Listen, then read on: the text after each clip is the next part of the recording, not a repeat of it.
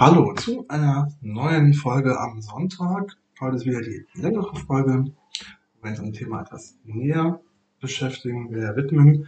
Und wie am Mittwoch schon angekündigt, folgt jetzt die Folge über den Bandscheibenvorfall, wo wir das Ganze ein bisschen genauer betrachten, was da eigentlich passiert und auch man den bekommt. Da fangen wir jetzt mal an mit der groben Einführung in den Bandscheibenvorfall, bevor wir dann genauer auf die Ursachen, Symptome und Diagnostik eingehen. Fangen wir erstmal an. Was ist eigentlich der Bandscheibenvorfall? Der Bandscheibenvorfall ähm, wird auch als Bandscheibenprolaps bezeichnet oder als Diskusganie und ist eine Erkrankung der Wirbelsäule. Ähm, genauer gesagt ist es eine Erkrankung der ähm, Puffer, die zwischen den Wirbeln liegt, die quasi, der, der Puffer dient quasi als ähm, Schutz, Stoßdämpfer für die knorpeligen Strukturen, also für die Wirbel. Und das Ganze kann hervortreten. Ähm, ein Bandscheibenvorfall tritt auf, wenn der weiche Kern, quasi der Puffer zwischen den Knorpeln äh, der Bandscheibe durch einen Riss oder eine Schwächung der äußeren Fasern nach außen tritt, also zwischen den beiden Wirbelkörpern, zwischen den knöchernen Wirbelkörpern raustritt. Ähm, das kann verschiedene Symptome haben. Äh, das kommt immer darauf an, in welchem Bereich der Bandscheibenvorfall sich befindet. Ähm, generelle Symptome sind immer die Rückenschmerzen, Schmerzen im Nacken im Bereich der Wirbelsäule, ein Taubheitsgefühl oder ein Kribbeln, eine Schwäche in den betroffenen Körperregionen und eine eingeschränkte Beweglichkeit. Das Ganze kann verursacht werden ähm, durch Alterungsprozess, durch einen Verschleißprozess, eine übermäßige Belastung der Wirbelsäule, Fehlhaltung, Verletzungen, äh, auch eine genetische Veranlagung kann tatsächlich einen Bandscheibenvorfall auslösen. Ähm, so als Risikofaktoren sagt man, ähm, dass sitzende Tätigkeit, wenn, wenn der Mensch mehr sitzt, ein Risikofaktor ist Übergewicht, Rauchen und eine mangelnde körperliche Fitness. Wenn es dazu kommt, jetzt erstmal erst kurz auf, ja, genau darauf ein. Ähm, Wenn es jetzt zu einem Bandscheibenvorfall kommt, dann macht man, also man Diagnose, indem eine Ärztin, ein Arzt eine klinische Untersuchung durchführt, eine Lese der Patientin und dann wird das Verfahren angewandt. Das ist dann das Röntgen oder MRT, CT. Da sieht man dann die einzelnen Wirbelkörper und kann dann darauf sehen, ob der weiche Kern Wirbelkörpern ausgetreten ist und so die Wirbelkörper dann näher aneinander liegen oder gerade schon aufeinander drauf liegen und überhaupt gar nicht mehr voneinander ähm, abgetrennt sind durch diesen Puffer. Ja, dann steigen wir mal tiefer ein in die Ursachen. Da gehen wir mal ein bisschen genauer rein und gucken uns mal die Ursachen etwas spezifischer an. Ähm, die Ursachen sind, wie eben schon genannt, vielfältig, kommen ganz darauf an, äh, in welchem Teil der Wirbelsäule das Ganze passiert. Ähm, ganz allgemein und häufig natürlich ist der Verschleißprozess ausschlaggebend für den Bandscheibenvorfall. Das heißt, im Alter verliert die Bandscheibe an, an Feuchtigkeit und an Elastizität. Das Ganze kann sich nicht mehr gut bewegen. Und dadurch, dass sie nicht mehr so flexibel ist, nicht mehr so elastisch, wird sie anfälliger für Verletzungen und Risse und dann entsteht so ein Bandscheibenvorfall dann doch mal häufiger quasi ohne großes Zutun. Ähm, eine weitere degenerative Veränderung. Das bedeutet, dass eine degenerative Bandscheibenerkrankung vorliegt. Die können dazu führen, dass die Bandscheibe geschwächt wird und sich dadurch leichter nach außen wölben kann und nicht ihren ursprünglichen Platz ein, ja, theoretisch vorgesehen ist. Das ist dann, dadurch ist dann die, die Bandscheibe ähm, eine genetische Veränderung hat und nicht so aussieht oder nicht so passt, wie sie ursprünglich passen sollte. Ähm, des Weiteren ist die übermäßige Belastung immer ausschlaggebend. Das heißt, in körperlich schweren Berufen sind natürlich dann die Bandscheibenvorfälle auch deutlich häufiger anzutreffen. Das Ganze sieht man ja auch bei uns in der Pflege oder auch auf Tätigkeiten auf dem Bau, wo eine starke Belastung ist. Das kann dann das Heben von schweren Gegenständen ähm, obwohl man da sagen muss, allein das Heben von schweren Gegenständen nicht zwangsläufig zum Bandscheibenvorfall kommt, wenn man die Gegenstände mit einer richtigen Technik anhebt. Sollte man den Gegenstand natürlich irgendwie anheben, ähm, auf blauen Dunst, na klar, dann entsteht ein Bandscheibenvorfall selbstverständlich. Von daher ähm, versucht immer eine ordentliche Technik anzuwenden, wenn ihr schwere Gegenstände hebt, dass es da zu einem Bandscheibenvorfall kommen kann. Ähm, was kommt noch dazu? Wiederholte Bewegungen oder Ausführen von Aufgaben. Also quasi, wenn man immer, immer wieder die eine und dieselbe Aufgabe durchführt auf einen langen Zeitraum, viele, viele Jahre.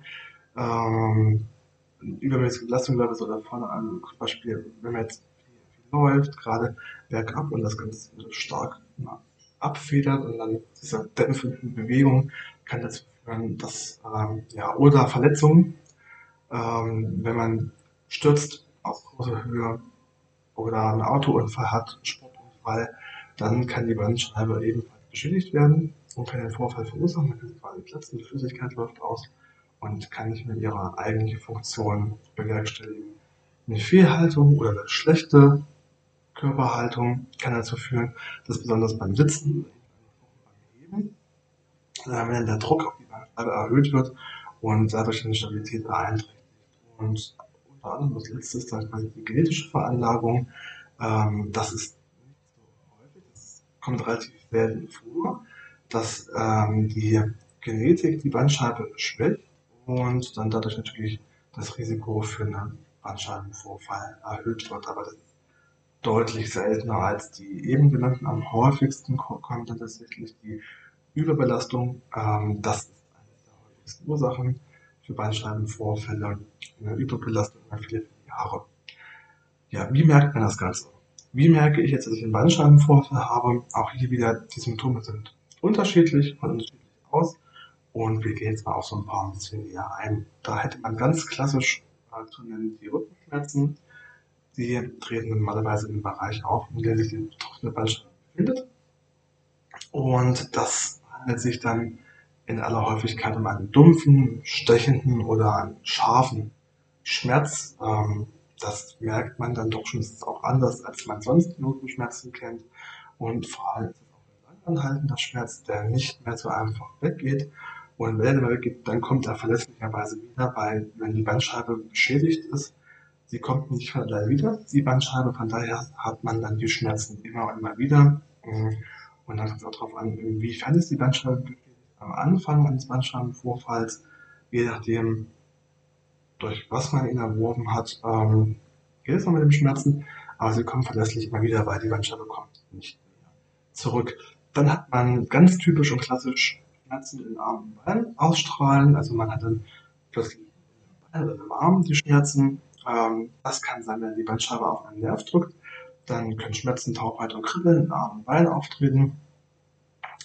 Das ist zum Beispiel bei einem Bandscheibenvorfall der Halswirbelsäule. Da hat man dann Schmerzen, die bis in die Arme ausstrahlen oder Taubheitsgefühl. Äh, und in den Händen kann Dinge nicht mehr so gut zugreifen, ähm, weil man sie nicht mehr spürt. Und in der Lendenwirbelsäule hat man dann natürlich Schmerzen und das Kribbeln oder Taubheitsgefühl in Beinen und Füßen. Ähm, was kommt, in manchen Fällen ist eine Muskelschwäche, das von den Muskeln, ähm, die von den betroffenen Nerven versorgt werden. Wenn dann die Nerven eingeklemmt sind, können die Muskeln nicht mehr richtig versorgt werden und dazu kommt es zu einer Muskelschwäche. Ähm, das kann sich dann bei Schwierigkeiten beim Greifen oder beim Heben von Gegenständen so ein bisschen zeigen. Ne? Dann hat man das Arbeitsgefühl. Ähm, das Arbeitsgefühl ist ein bisschen, als wäre das eingeschlafen, wie in der Nacht, wenn man auf dem Körperteil drauf liegt man dieses eingeschlafene Gefühl hat. So dass dann bei einem Bandscheibenvorfall ähm, dauerhaft in Händen oder Füßen. Und das dann an den betroffenen Nerv auf. Ähm, was gibt es da noch? Äh, ganz klassisch ist auch noch die Bewegungseinschränkungen, man ist nicht mehr ganz so beweglich und ganz so flexibel, wie man es davor noch war. Natürlich auch aufgrund der Schmerzen und ähm, das ist dann auch schwierig bei manchen Aktivitäten. Also man kann da nicht mehr alles so machen, wie man es davor mal gemacht wird. Sport fällt schwer, das Laufen fällt schwer, das Gehen fällt schwer, ähm, aber auch liegen und sitzen kann tatsächlich schwer fallen. An Arbeiten ist in den meisten Fällen gar nicht mehr zu denken. ähm, da der Körper so eingeschränkt ist, dass man dann einfache Tätigkeiten mehr machen kann. Zum Beispiel das Bücken fällt vielen Patienten sehr schwer, die sich dann nach Gegenständen bücken wollen und dann ähm, die klassische Bewegung machen, indem sie den ganzen Körper die Beine nach unten gehen und der Rücken versucht wird aufrechtzuerhalten, weil hier die Krümmung zu Schmerzen kann. Ja, habe ich jetzt die Symptome, die man oben gesagt hat, was macht man dann? Dann geht man natürlich zur, Ärztin und lässt das Ganze diagnostizieren. Und wie läuft das dann ab?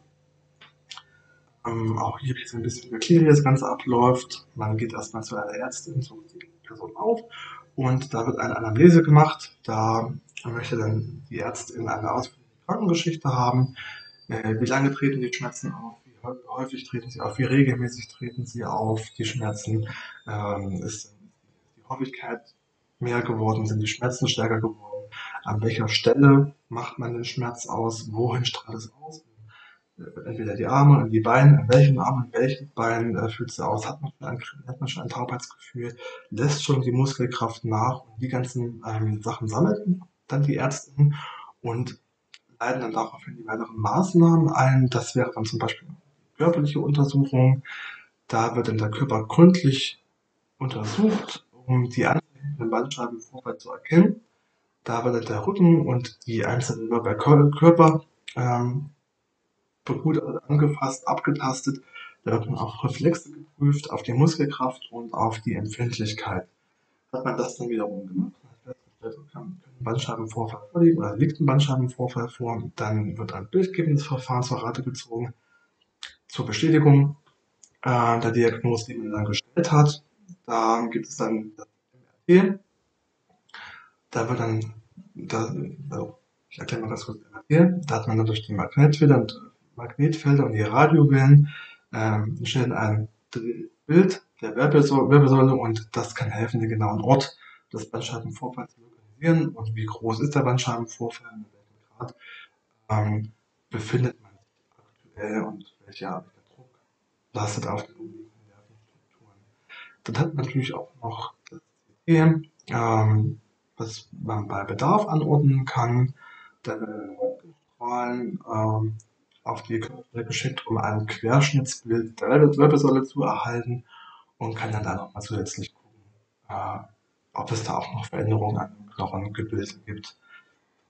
Es gibt auch noch eine weitere Diagnose, äh, Diagnoseverfahren, das ist aber relativ selten, das ist das MEG, äh, die Elektromyographie. Äh, das ist dann, da kann man die Funktionsweise der Muskeln und Nerven beurteilen. Äh, misst dann die elektrische Aktivitäten der Muskeln und kann helfen, ob äh, die Nerven durch den Bandscheibenvorfall schon beeinträchtigt sind und ähm, ja, in welchem Stadium sich das befindet. Und viele von den Diagnosen werden dann meistens äh, zusammengefasst zu einem Diagnoseverfahren, also die Anamnese, die körperliche Untersuchung und das bildgebende Verfahren. Die drei Sachen werden immer zusammen gemacht, um wirklich ja, hat man jetzt die Diagnose, leidet unter einem äh, Bandscheibenvorfall, dann kommt natürlich darauf an, was für eine Therapie. Da gibt es die konservative Therapie. Ähm, bei nicht schwerwiegenden Bandscheibenvorfällen kann man da erstmal konservativ behandeln. Das reicht völlig. Ähm, dazu ist eine Wohnung der betroffenen Region. Äh, ein bisschen Schmerzmedikamente gibt man dann da und dann auch die rauskriegt. Dazu gibt es eine Therapie, um die Rücken Muskulatur zu stärken. Bei der Physiotherapie ähm, gibt es dann quasi spezifische Übungen und Techniken, die der Physiotherapeutin ähm, empfiehlt und anwendet, um die Rückenmuskulatur zu stärken. Das kann man dann vor Ort machen bei Physiotherapeutinnen und die geben einem meist auch nochmal so ein paar äh, Tipps und Tricks mit nach Hause, die man zu Hause selbst noch weitermachen kann, im Rahmen natürlich der körperlichen Möglichkeiten. Dann gibt man Medikamente, man gibt ganz klassisch Schmerzmittel und in einigen Fällen äh, gibt es auch Muskelrelaxantien zur Anspannung der Muskulatur und dass dann die Entzündung, die mögliche Entzündung aus den Muskeln verschwindet. Ähm, in einigen Fällen macht man eine Injektion. Da wird ein entzündungshemmendes in die betroffene, in die betroffene Bandscheibe injiziert und das ist teilweise dann auch hilft dann ganz schnell, weil es ja direkt da rein injiziert wird, hat dann quasi nicht so die große Wirkzeit ähm, wie bei Medikamenten. Es wirkt schnell und wirkt auch lange. Ähm, ja, in doch vielen, vielen Fällen hilft das dann nicht mehr auf Dauer. Man kann dann diese ganzen Therapien trotzdem ähm, anwenden und dann die Operation ein bisschen nach hinten zu verzögern, was auch nicht verkehrt ist, weil operative Eingriffe ein größerer Eingriff und ja, ähm, wenn es nicht mehr anschlägt, dann muss die Operation ran. Ein chirurgischer Eingriff das Ganze dann und das hängt dann auch von der Individualisation ab und kann sein, dass man dann eine äh, Diskektomie vorführt, das heißt die Entfernung der, des Bandscheibenvorfalls, Vorfalls, ähm, dass dann die Bandscheibe rausnimmt, oder eine Laminektomie, das ist die Entfernung von dem Wirbelbogenteil und zur Entlastung der Nerven, oder eine Wirbelsäulenfusion, dadurch man dann die Wirbelkörper miteinander fusioniert. Ja, ähm, damit gar nicht zu einem weiteren Vorfall kommt, könnt ihr verschiedene Dinge tun. Jetzt kommen wir zu den Prophylaxen. Ihr könnt einmal euch körperlich bewegen, regelmäßige Bewegung und auch gezieltes Training, gezieltes Rückentraining auf die Muskulatur. Das stärkt die Muskulatur und die Flexibilität der Wirbelsäule und ähm, es wird natürlich, also ihr macht es so, dass ihr die Aktivitäten wählt, die für euch gut sind, die euch helfen, die euch gut tun. Da kann tatsächlich Schwimmen, Yoga, solche Sachen können ganz gut helfen. Ähm, bei euch am Arbeitsplatz ein bisschen drauf aufpassen, dass ihr gute ergonomische Gestaltung habt, dass ihr vielleicht sogar Schreibtische habt, die ihr unter Sitzen verwenden könnt, dass ihr eure Position immer mal wechseln könnt, dass der Bildschirm richtig eingestellt wird und der Stuhl richtig eingestellt wird, dass ihr da eine gute Einstellung habt, um nicht immer nur gebückt zu sitzen.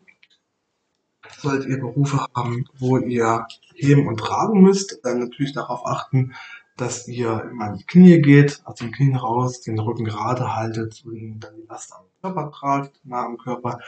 Und ähm, ja, wenn die Gegenstände dann wirklich zu schwer werden, dass ihr auch dann mit mehreren Personen daran geht.